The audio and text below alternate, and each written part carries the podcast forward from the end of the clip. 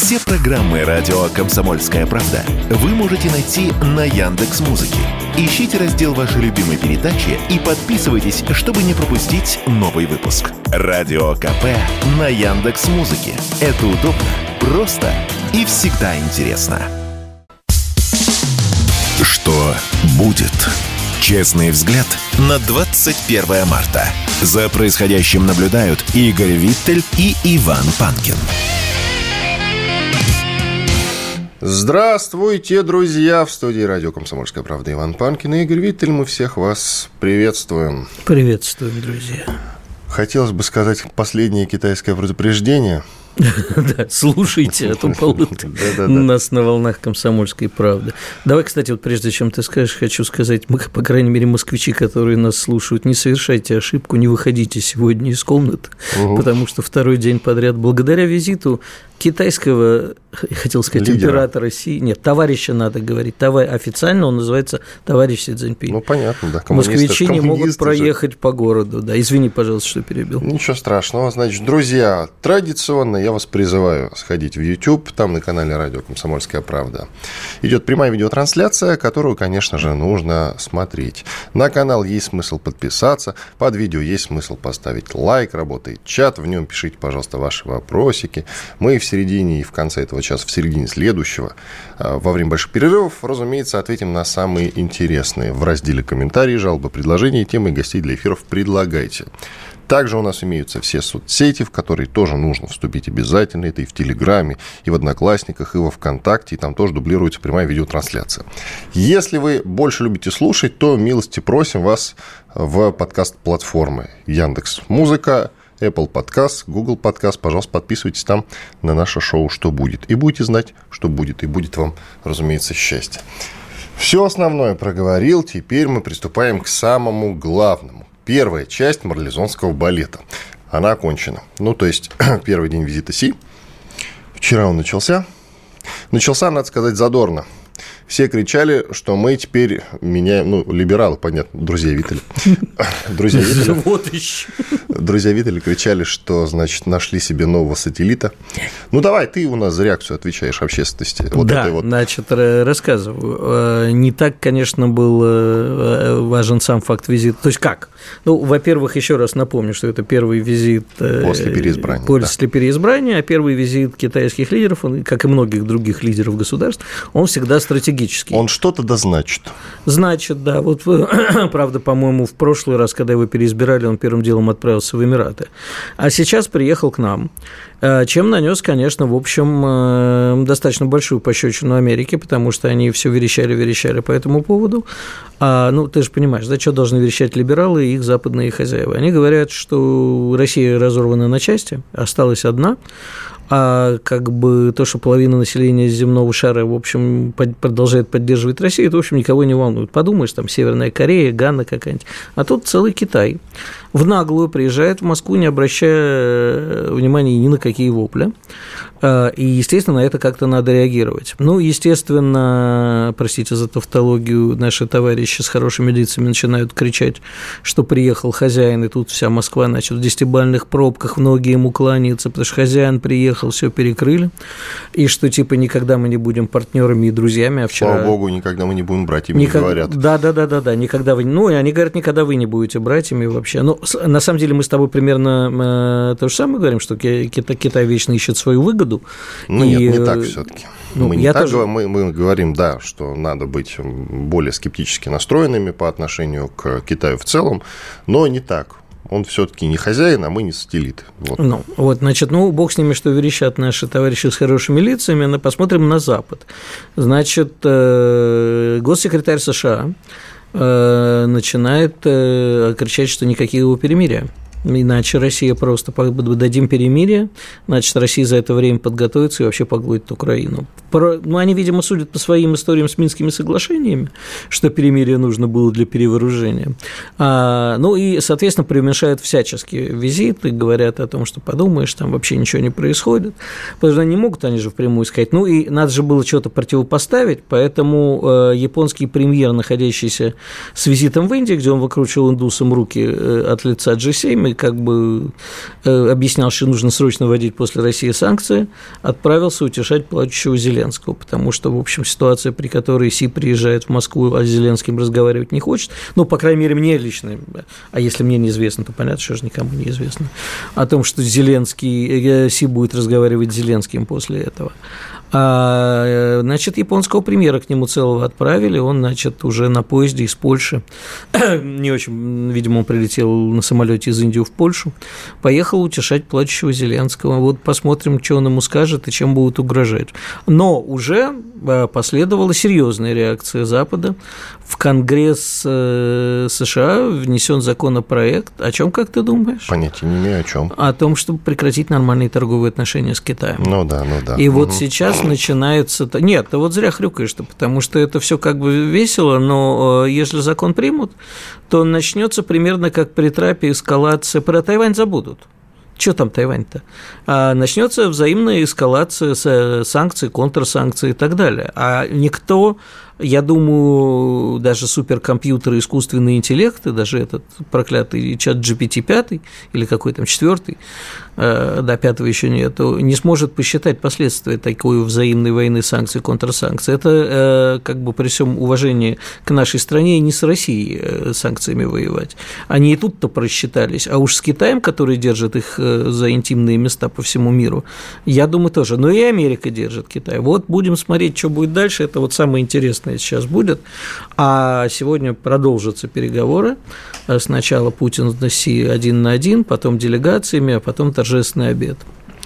Вангую, давай можем я знаю, даже забиться, что я закон хочу... не примут. Э, вот под вопросом, не буду спорить, но скорее, я думаю, что примут, можем забиться. Давай. Я единственное, что хочу сказать, я знаю, кто выигрыш от этого визита.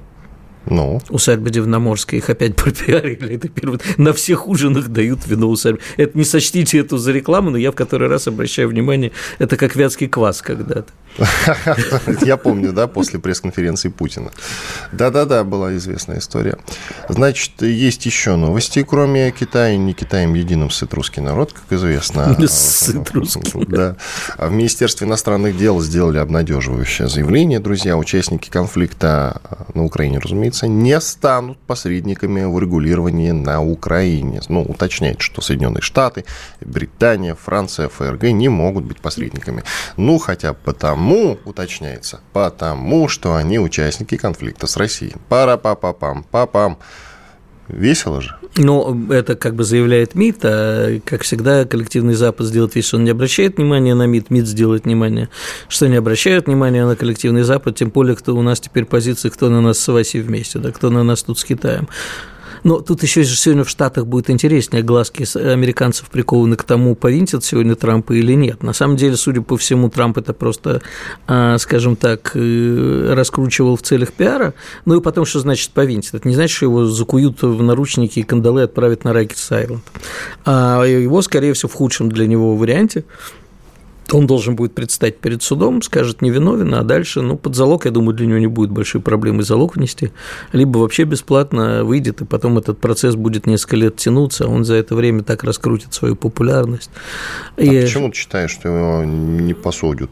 Ну, кто же его посудит, он же памятник. Я не, я и не... у нас невинных не судят. Ты понимаешь, известно. если серьезно говорить об этом, то как бы, ну, вот Байдену сейчас меньше всего нужно обострение внутренней гражданской войны.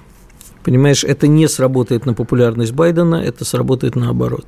Я думаю, что как раз ему нужно все, что угодно, чтобы привлекать к себе внимание, чтобы ну, лишний вот... раз говорить, что он был прав. Он будет говорить то же самое, что и раньше. Друзья, мы ломаем такой внутренний миропорядок, да, мы уходим от того, к чему привели нас эти проклятые демократы, к вот эти кучу, как у них это Нет, называется? Подожди, подожди, про подожди, бинарные и небинарные. Байден про проклятых демократов говорить не может. Трамп Нет, я, Трамп, я про Трампа говорю. Так я говорю, что Трампу нужно все, Байдену не нужно э, вот сейчас совсем, потому что гражданская война для Байдена сейчас окончательно сметет его.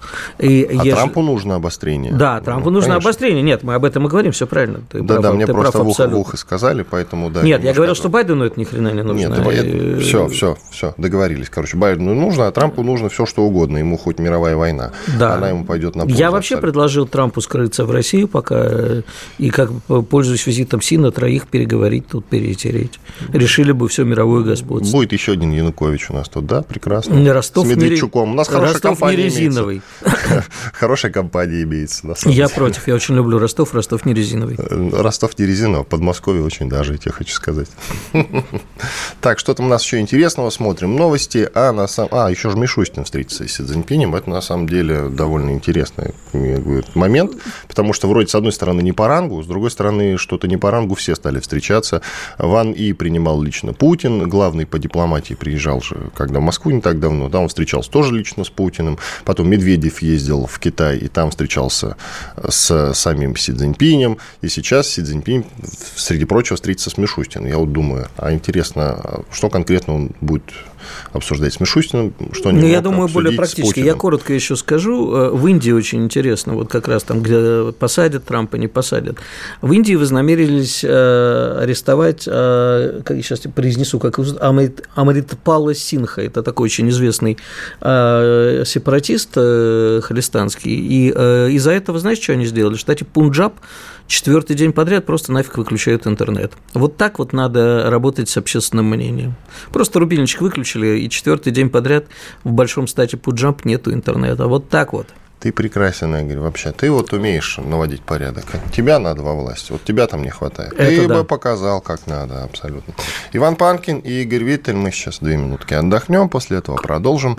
Оставайтесь, пожалуйста, с нами на радио «Комсомольская правда». Я пользуюсь случаем лишний раз, который лишним не бывает. Напомню, что на нашем канале в YouTube «Радио Комсомольская правда» идет прямая видеотрансляция. Подключайтесь и к ней тоже. Все, через две минуты вернемся. Что будет? Честный взгляд на 21 марта.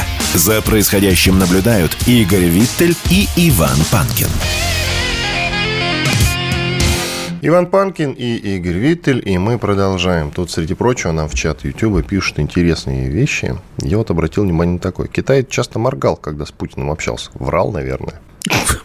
Я даже не знаю, как это. Теперь я буду обращать Во... внимание, когда ты общаешься со мной, сколько и как часто ты моргаешь. У меня нервный тик просто. От чего, интересно? Нет, ну как тебя вижу, у меня а, нервный ну, тик. Понятно, конечно, да. Путин потребовал э, от МВД навести порядок с выдачей паспортов в Донбассе. Мы сейчас, э, когда к нам подключится военный корреспондент ВГДРК Андрей Руденко, мы с ним, среди прочего, эту тему, конечно, будем обсуждать, ну, кроме э, прочих фронтовых проблем. Бед, проблем, ну и успехов, конечно, не без этого. Сейчас есть некоторые трудности с интернетом при подключении. Я думаю, сейчас этот момент наладится. А вот мне сообщают, что Андрей Руденко, военный корреспондент ВГТРК, к нам подключился. Андрей, здравствуйте. Доброе утро. Среди прочего, вы в своем канале «Репортер Руденко» в Телеграме, друзья, подписывайтесь, кстати, рассказывали и про Авдеевку. Вообще, в принципе, насколько я понимаю, вы можете рассказать о продвижениях на всех направлениях фронтовых. Про Авдеевку я вас совсем недавно видел в канале. Вот. Авдеевка окружена, Авдеевка – Донецкое направление, для тех, кто не знает. Что нам это даст, когда мы Авдеевку возьмем, наконец, не только в кольцо, ну и целиком. Что нам это даст и почему так долго мы не можем решить этот вопрос? Прям как с Бахмутом. Ну, не так, конечно, но тем не менее.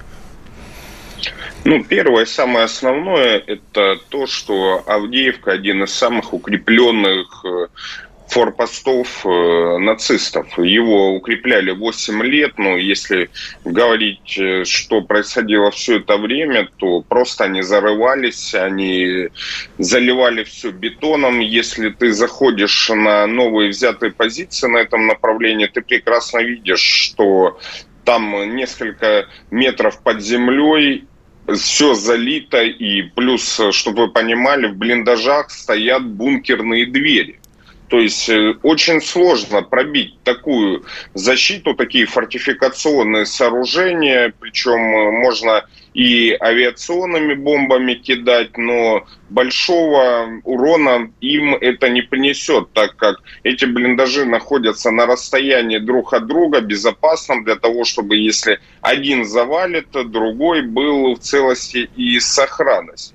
Соответственно, они готовились все эти годы, и когда пришел час X и пришлось нашим парням атаковать, а наши парни это героические люди, потому что те позиции, которые они брали, просто когда ты видишь своими глазами, насколько сложная работа была проделана для того, чтобы пробить эту фортификационную линию, ты даже иногда внутри себя не понимаешь, как просто на характере, просто на своем упорстве люди выдавливали вот с таких нереально подготовленных позиций. Помимо этого, на этих позициях была повсюду видео, было повсюду видеонаблюдение, то есть они видели прекрасно весь периметр. Плюс э, они были более оснащены там коптерами, и есть у них еще дально, дальнобойные камеры, как мы их называем, которые стоят на лэпах и смотрят там на 10 километров вперед. Но при этом, при всем, наши парни выдавливают и выдавливают довольно-таки успешно. В лоб Авдеевку брать нельзя, потому что там идет промзона, там идут, опять же, как я сказал, хорошо укрепленные позиции. Дальше – там находятся высотные дома, в которых, как уже мы все поняли, нацисты любят э, делать огневые точки, и все-таки это огромное преимущество, если ты заходишь в город с поля, и тебя встречают высотки. Потому что в одной высотке садится несколько снайперов, несколько пулеметчиков, и вот таким небольшим составом они могут довольно-таки долгое время держать э, целый батальон. Но при этом приходится работать артиллерией по этим позициям, но они приняли э, сирийский опыт э, террористов ИГИЛ, они делают лазы в домах, и могут как крысы перемещаться с одного направления в другое, и, соответственно, э, пока их поймаешь, там на это тратится огромное время. Поэтому было принято решение командованием, и об этом говорил Владимир Путин, наш президент, о том, что Авдеевку надо брать в кольцо и потихонечку вываривать э, тех нацистов, которые застрянут на этом направлении. А там окажется порядка 5-7 тысяч э, в этом котле. Сейчас наши подразделения довольно-таки успешно двигаются. Сейчас командование просит не называть населенные пункты, которые уже взяты вот в ближайшие вот эти дни, потому что все-таки там э, существуют э, некие коммуникационные проблемы у ВСУ, с, тех, кто находится на линии соприкосновения со своим командованием, они часто не докладывают о своих потерях, и пока происходит вот такая некоммуникация, наши подразделения успевают закрепиться и дальше уже продвигаться с менее серьезными потерями. К сожалению, некоторые репортеры этого не понимают и в погоне за хайпом э, раньше времени начинают называть эти населенные пункты, а потом командование, конечно, нервничает, как и сами бойцы. Вы слышали неоднократно даже заявление Пригожина о том, что давайте не будем торопиться, давайте да, да, не да. будем торопиться. Андрей, вот извините, это... пожалуйста, очень важный момент, потому что у нас времени-то не так много, а вопросы еще есть. Коротко, пожалуйста, по блиндажам. Я не от вас слышал, ну, вы не первый, от кого я это слышу, я имею в виду, по поводу блиндажей, что у них очень хорошие укрепления по всем направлениям. Но это значит, что, слушайте, давайте будем откровенно, да, это спецоперация на годы. Получается так, что ли? Если у вас есть короткий ответ, пожалуйста, и перейдем к паспортам. Вы знаете, я уверен, что нет. Все мы ждем сейчас э, можно сказать, последний решающий бой. Сейчас э, нацисты кинут э, сразу на нескольких направлениях свои практически собранные со всех э, уголков силы. И вот если мы сейчас выстоим, а мы выстоим, у армии, у ВСУ уже практически не у Киева уже практически не останется собственной боевой армии. Идем дальше к паспортам. На проблемы с получением документов Владимиру Путину пожаловали жители Мариуполя во время его визита в город. И президент, разумеется, попросил МВД заняться как следует этим вопросом. А вы, насколько я знаю, делали целый фильм о паспортах, да, если вот я ничего не путаю. Поясните, Мы в чем делали... трудности? Первое и самое важное – это то, что когда было объявлено о выдаче паспортов ДНР, Донецкой Народной Республики, многие люди об это, к этому отнеслись довольно-таки скептически и не пошли получать их. Хотя им объясняли, что паспорта ДНР – это первый шаг к получению паспорта Российской Федерации, ну и так далее. Это основная проверка. Потом для того, чтобы ускорить э, само получение уже паспорта Российской Федерации. Но многие не верили люди, многие относились к этому с каким-то непониманием. И в оконцовке, когда наступил час X и э, начали выдавать паспорта Российской Федерации, но после получения паспортов Донецкой Народной Республики в обязательном порядке или Луганской Народной Республики, вот все эти люди хлынули в миграционную службу, которая пустовала порядка трех лет, в которой просто люди не ходили, заходили бабушки, пенсионеры, и, естественно, люди начали возмущаться, почему так долго, почему существуют такие проблемы.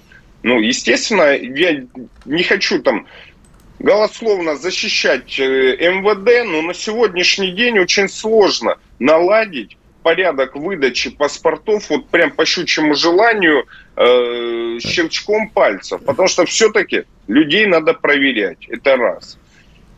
Кому попало, тоже не будем давать паспорта, потому что в этих рядах могут записаться и совсем недружественные нам э, граждане. Соответственно, должна проходить скрупулезная работа Министерства внутренних дел, должны быть проверки. Помимо этого, должны увеличиться штаты сотрудников МВД, которые занимаются именно выдачей паспортов, для того, чтобы отработать вот такое огромное направление. И вот после только этого будет э, облегчена работа и ускорены выдача и подача на получение паспортов э, Российской Федерации.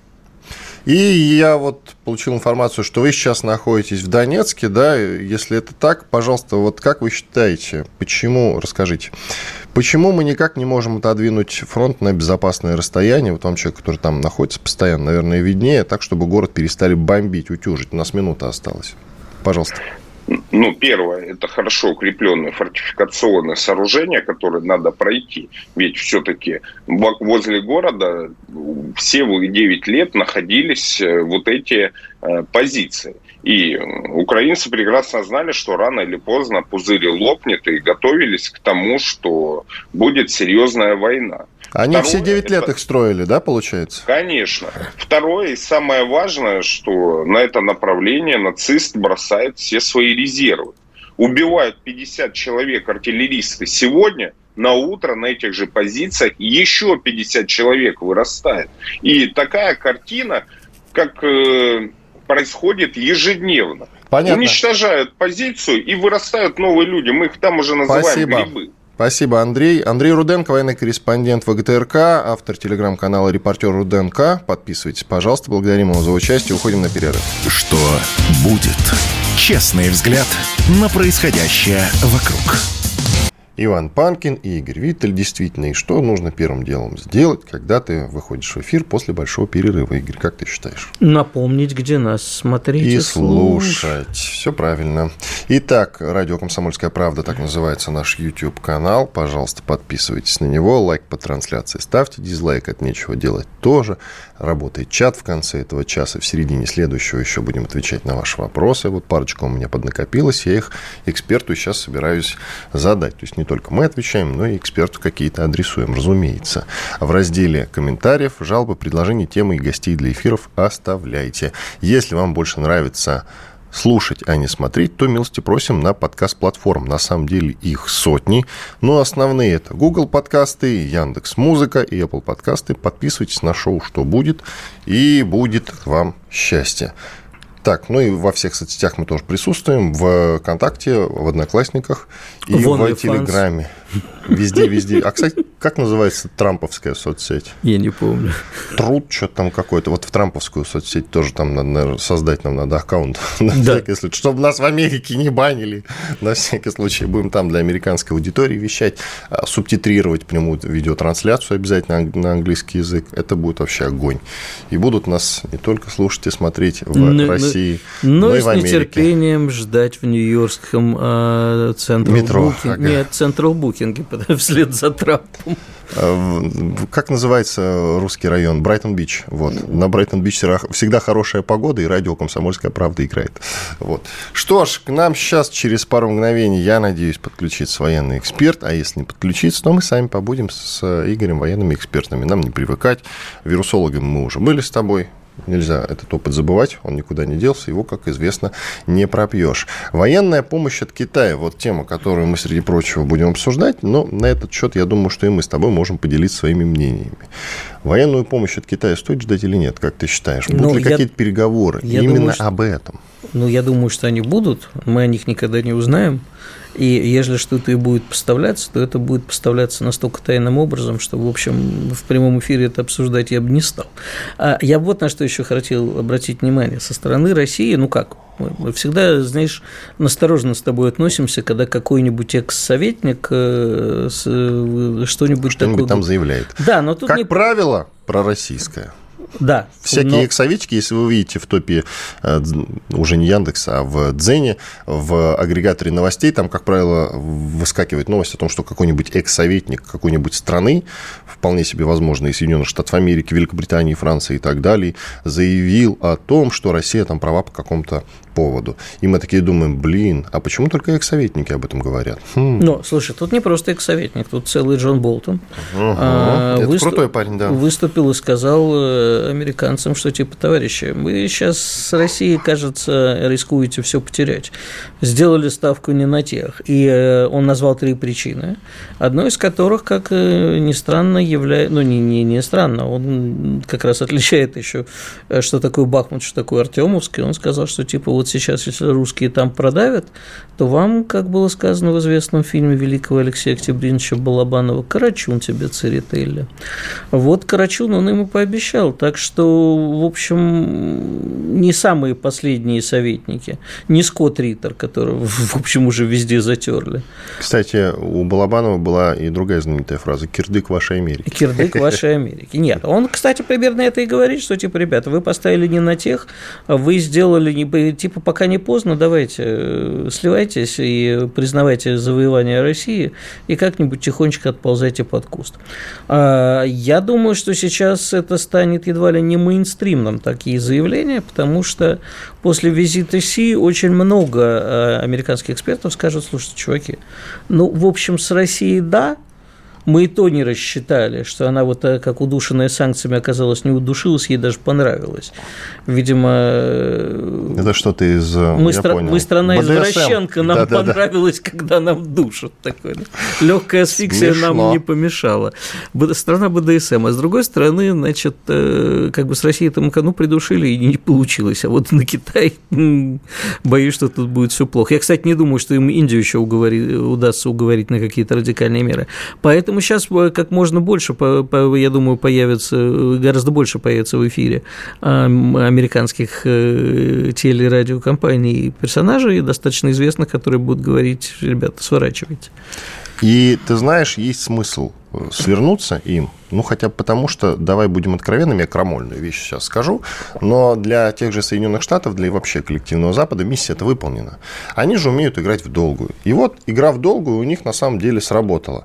Они чего добивались? Втянуть нас в военный конфликт. Они его втянули нас в военный конфликт. Пусть даже он закончится прямо сейчас, они, по сути, миссию выполнили хотя бы в том, что страна глубоко под санкциями. Осторожно, Иван. Вот тут вот, знаешь, вот эта А фраза... что? Ну, это же так. А, нет, ты знаешь, ура-патриоты говорят, что нас не втянули. Мы сами все начали. Вот нельзя говорить, что нас втянули. Да, и с Афганистаном мы тоже все начали сами. А вот э, смотри.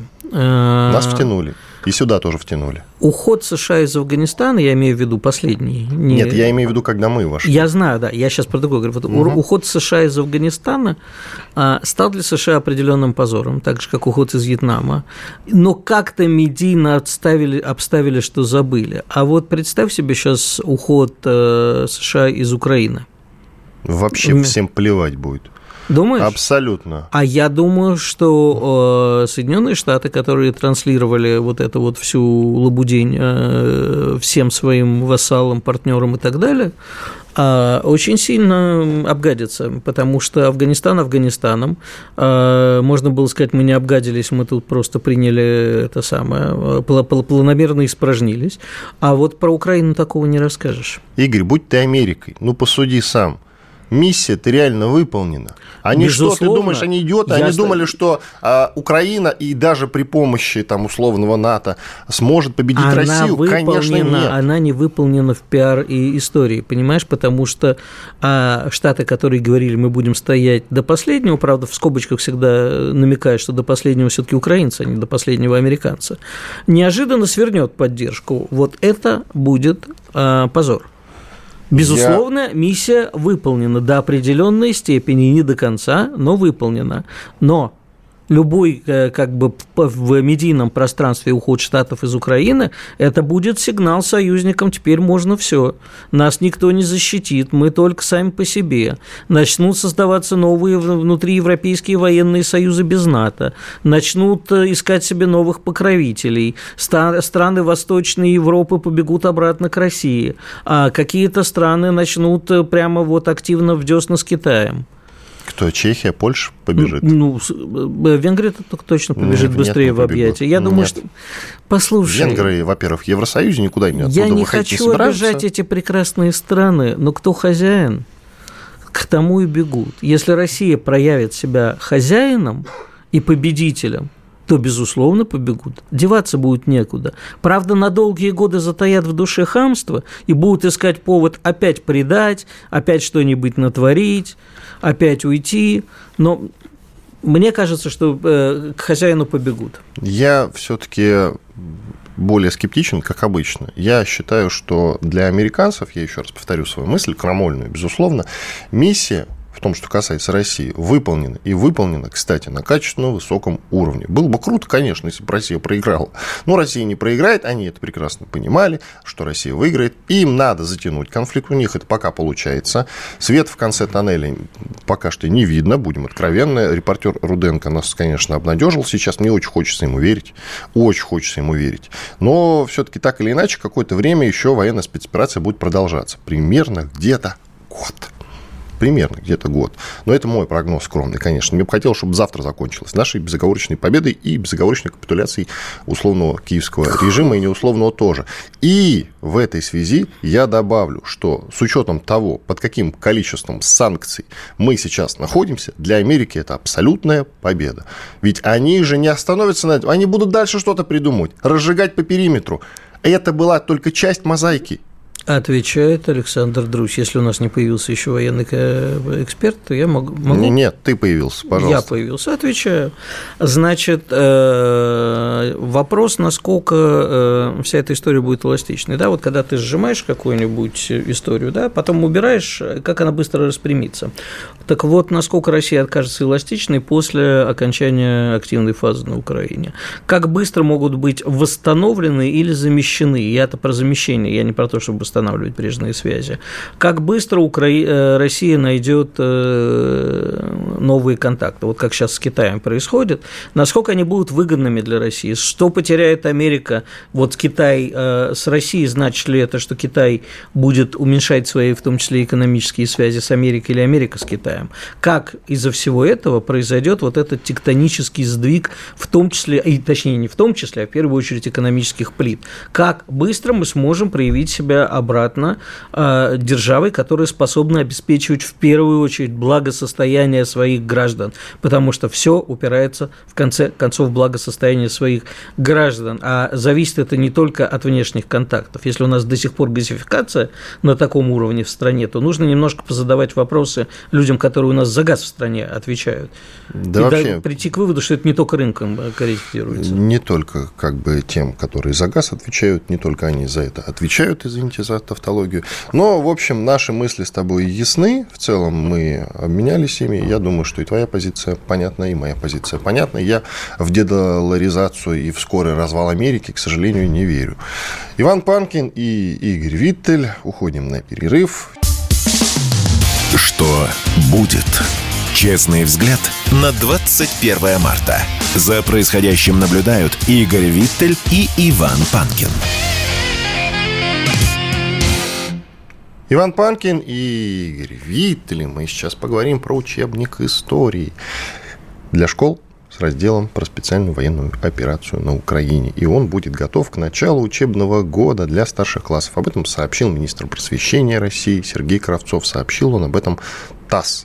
Нам не сообщил, только ТАСС. Ну да ладно, ТАСС цитирует. Мы, значит, будем обсуждать заявление Кравцова и вот этот самый учебник по истории вообще мы часто обращаемся к этой теме, теме учебника истории. Сколько себя помню в журналистике, сколько, столько как раз и говорят про учебник по истории. Именно по истории, именно история нас волнует. Учебник по русскому языку никого не интересует, только учебник по истории. А теперь еще и учебник по истории с разделом про специальную военную операцию. Чудесно. Подключаем к нашему разговору Евгения Спицына, известного историка. Евгений Юрьевич, здравствуйте. Да, доброе утро, здравствуйте. Евгений Юрьевич, ну вот смотрите, появляется этот учебник историк. Мало того, что его постоянно там пытаются как-то переписать, переписать, переписать, переписать. Мы и с вами уже в эфире этот момент обсуждали 150 тысяч раз. А теперь еще вот нам предлагают и с разделом про специальную военную операцию. И что меня лично смущает, да? А мы что, каждый год будем редактировать этот уч- новый учебник по истории и как-то дополнять информацию про СВО на Украине? Или как? Как вот вы, как человек, который, по-моему, автор ни одного учебника по истории, как вы видите расклад? Ну да, действительно, у нас с учебником истории самая настоящая беда. Я вот буквально тут разбирал свой архив и посмотрел как раз первое поручение Путина, связанное с написанием единого учебника, относится к 2013 году. 10 лет, а ОС и ныне там. Это первое обстоятельство. Второе. А, я закончил школу ровно 40 лет назад, в 83 году. Вот за эти 40 лет произошло огромное количество событий, которые тоже включены в школьный учебник.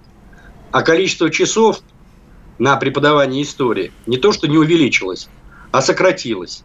А мы потом будем удивляться, почему у нас дети вообще не знают отечественную историю. И последнее, чтобы не воровать время. Я абсолютно с вами согласен, что вот подобного рода конъюнктурные моменты надо убрать из учебника истории. Более того, я всегда выступал против того, чтобы история постсоветской России, то есть вот начиная с 90-х годов и далее по списку, включалась в школьную программу. Вот нам мотивируют Э, это обстоятельство тем, что говорят, вот, дескать, дети должны знать, что собой представляет Россия в современном мире, как устроено это государство, ну и так далее, и так далее.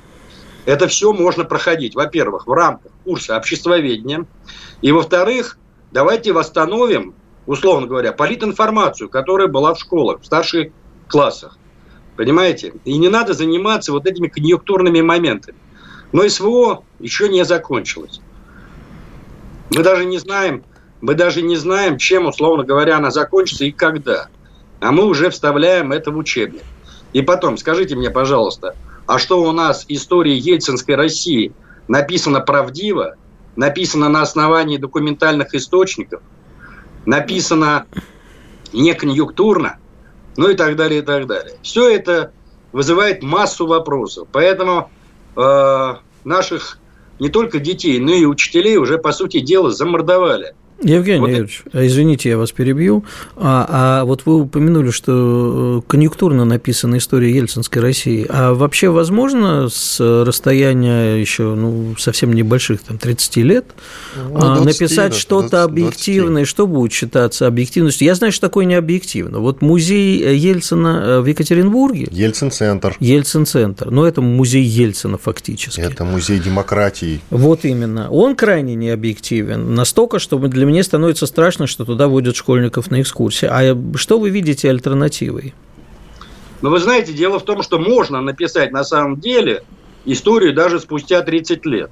Но только при одном непременном условии. Допустите профессиональных историков в архивы вот того десятилетия, когда у власти находился Борис Николаевич Ельцин. И тогда, получив доступ к архивам, можно написать действительно правдивую историю. Будет ли она, условно говоря, приглядная, особенно для воспитания патриотизма, у меня вообще большие сомнения на сей счет. Вот о чем речь идет. Ведь мы же э, говорим о том, что учебник э, по истории, школьный учебник, он должен прежде всего нести в себе э, заряд патриотического воспитания.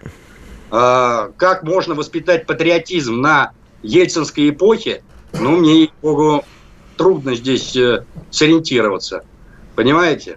Одну так секундочку. Евгений Юрьевич, ну давайте сейчас от Ельцина. Э, Иван, ты что-то хотел сказать? Я хотел просто да. уточнить, Евгений Юрьевич, вы как профессиональный историк, да, и человек, который писал учебники по истории. Скажите, пожалуйста, вот, допустим, СВО закончится завтра, через какой промежуток времени вы внесли этот период э, в этот самый пресловутый учебник по истории? Скажите, пожалуйста, сколько должно времени пройти, чтобы объективно взглянуть на ситуацию, ну, так, оглянуться, да, посмотреть, все взвесить и внести это, значит, в учебник э, по истории?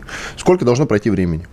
Слушайте, ну это не меньше там двух-трех десятков лет, не меньше. О, то есть, да, если, если, если, если спецоперация заканчивается сегодня, то получается в 2053 году мы вносим в это в учебники истории, да, правильно Евгений Нет, я, сказал. Я, я не... общество, общество знания, я согласен, да, я согласен. А у нас он уже есть в учебнике по истории. Мы просто Евгений Юрьевич, умеем я вот заглянуть на... в будущее. Насчет патриотизма, скажите, пожалуйста, а вот такие факты, э, как э, подробнее изложение причин русско-крымской войны, русско-японской, а с признанием того, что к ним привело не только факты героизма, но и факты позора, а, оно добавляет патриотизму или нет? Вы знаете, э, в истории любого народа и любого государства хватает и героических, и трагических страниц. Весь э, фокус состоит в том, как мы преподаем трагические страницы нашей истории, смакуя их, издеваясь над ними, либо собереживая и показывая о том, что вот этот горький опыт, исторический опыт, надо учитывать. Поэтому надо преподавать все, не надо лакировать историю. Надо говорить и о хорошем, и о не очень хорошем. Поэтому э, это воспитывает патриотизм, но только не топорно, не, знаете, как э, не по, по указке сверху. Потому что патриота можно воспитать, в том числе и на негативных Э, фактах истории, преподнеся их таким образом, чтобы человек понял, что вот так поступать нельзя, что это будет не патриотично, что это будет не гражданственно, что любой нормальный, адекватный, приличный, порядочный человек вот таким образом себя вести не должен. И поэтому на отрицательных моментах истории можно также воспитывать настоящего патриота в, э, так сказать, осмысленном, осмысленном ощущение его причастности к отечественной истории и любви к своей родине, к своему народу. А вы вот очень интересно упомянули политинформацию. Я тут как раз ее вспоминал по такому поводу. Я решил поиграть с этим новомодным искусственным интеллектом, чат GPT, и э, зарядил ему, типа, вот расскажи мне там про конфликт Израиля с Ираном. Он мне выдал вот как раз такой текст, который я сразу вспомнил школьную политинформацию. Вот для школьника пятого класса абсолютно формали, формальное такое начетническое э, исполнение без осознания сути. Вот нужна нам такая политинформация, где будут просто просто докладывать, э, не осознавая ни механизмы, ни причины, ни оценки никакие, а вот просто рассказать о том, что происходит. Нужно нам такое или нет? Вы знаете, в средней школе политинформация вообще не нужна. Мы-то говорим о старшей школе.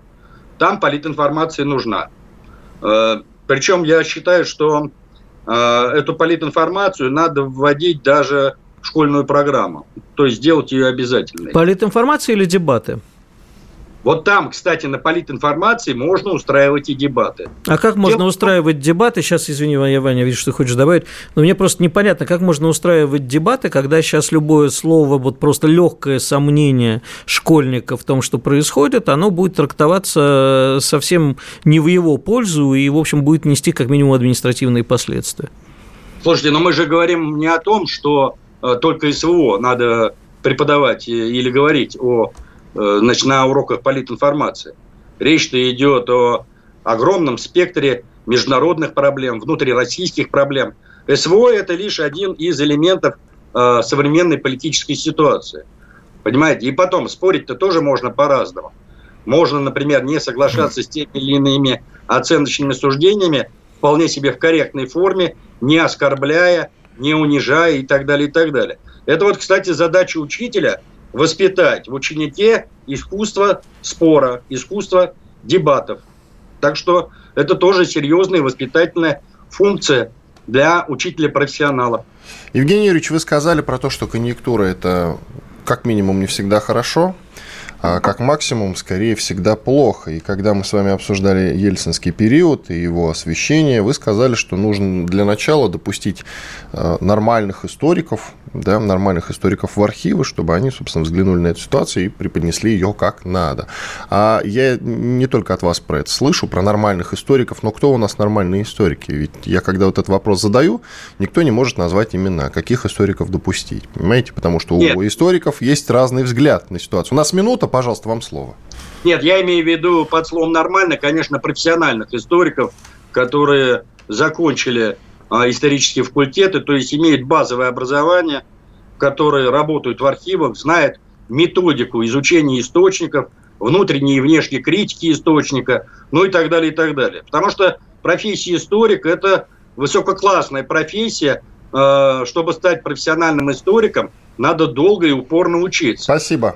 Спасибо, Евгений Юрьевич. Евгений Спицын, известный историк, был с нами на связи. Благодарим его. Уходим на большой перерыв. В начале следующего часа продолжим. Пока будем отвечать на ваши вопросы в чате YouTube. Оставайтесь с нами. Что будет? Честный взгляд на происходящее вокруг.